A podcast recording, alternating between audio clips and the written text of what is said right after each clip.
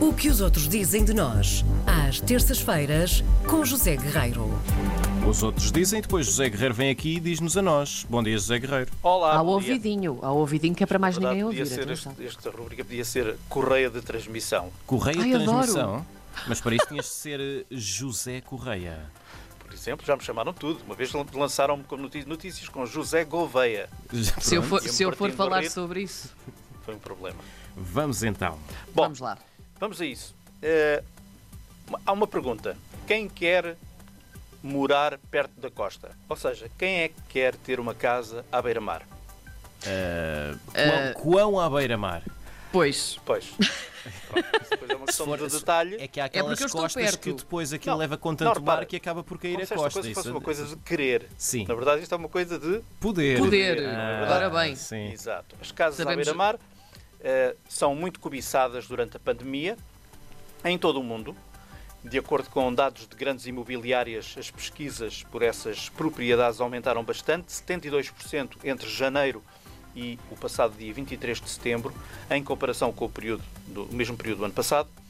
O New York Times apresenta várias alternativas, todas excelentes.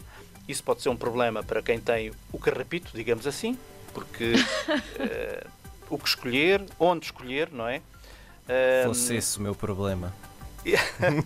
às vezes pode ser um problema. Nós não temos essa noção porque O não meu temos. não, porque como temos toda a esse gente tipo de sabe, carrapito, não é verdade? toda a gente sabe, eu tenho um chalé à beira-mar, não é? Portanto, É verdade. tudo bem. É verdade. Exato. Eh, Olha, mas entre Miami, És, és como a Heidi da praia. Sim, justamente. Continuando. entre Miami, eh, o Algarve em Portugal, portanto estou a reproduzir o que o jornal escreve, o sul de França, são lugares permanentemente muito populares, com propriedades à beira-mar que vão sendo compradas e vão sendo vendidas ao longo dos anos, mas depois há outros eh, destinos emergentes que estão a atrair os compradores, normalmente pessoal com grande poderio económico, como é evidente, e o New York Times mostra-nos eh, o sudeste da Turquia, no mar Egeu, um sítio chamado Bodrum, eh, Maiorca, eh, Belize, Belize, um país maravilhoso na costa leste da América Central, vi- voltado para o mar do Caribe. Eh, há uma ilha lá que eles dizem que é o paraíso eh, para quem pode comprar casas à beira-mar. Depois, na Costa Rica, há uma vila que se chama Manuel António, Sim. Chama-se Manuel António. Vou, vou ali à vila de Manuel António. Vim agora de Maria Francisca e vou para Manuel António. Adoro. Adoro Uma vila à isso. beira-mar eh, na costa central do Pacífico. E depois surge, meus amigos, Cascais. Olha, Olha nunca que chatice. visitei, não conheço. Nem eu, não conheço nada. Conhecida, diz o jornal, vocês dirão, a Riviera Portuguesa. É, Hum. Sim. Não? Também chamam não. à Riviera Cascais lá do sítio. É verdade. É um dos lugares mais sofisticados do país, a menos de uma hora de Lisboa. Os compradores adoram as praias, o clima ameno, que faz parte, boa parte do ano, e as infraestruturas do, da, de Cascais.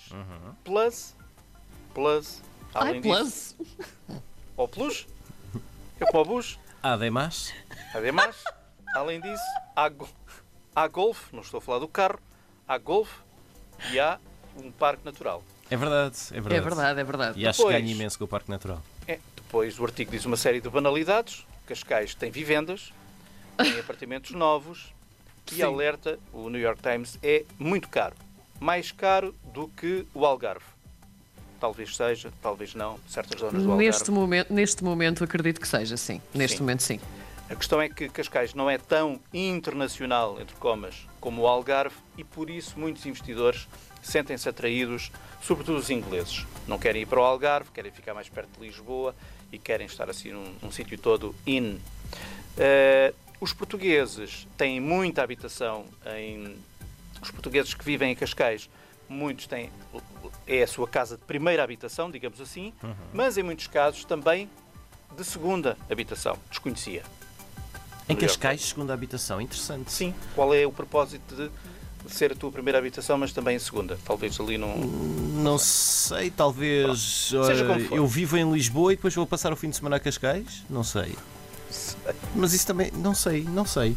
Pois, Não Temos sei de descobrir dizer esse porque eu como mistério. eu vivo aqui e não posso falar sobre isso. É a minha tua primeira, primeira casa, habitação, portanto. é a tua Sim, única sim. é a habitação. tua primeira e única, por enquanto.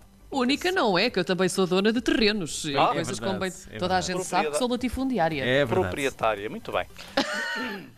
Olha, é um artigo muito interessante do New York Times que mostra um pedacinho do nosso país eh, e que, no fundo, mostra também como é que os outros, como é que influencia os outros para poderem falar de nós. É um artigo que está cadeado no New York Times, peço imensa desculpa. Ou seja, não dá para os ouvintes irem lá, Sim. lá ter, mas estou certo que estes artigos depois acabam por ser descadeados mais adiante e um dia no Google certamente poderão ter acesso a este, a este artigo. Muito bem, mas temos José Guerreiro connosco a trazer a Enfim, chave fez o para meu estes melhor para cadeados vos vir aqui todos. contar sobre isto. Muito bem. E contamos contigo na próxima terça-feira, mais uma Muito vez. bem, cá estaremos, sem nevoeiro, espero. Então pronto, Um um, abraço, beijinho. até lá.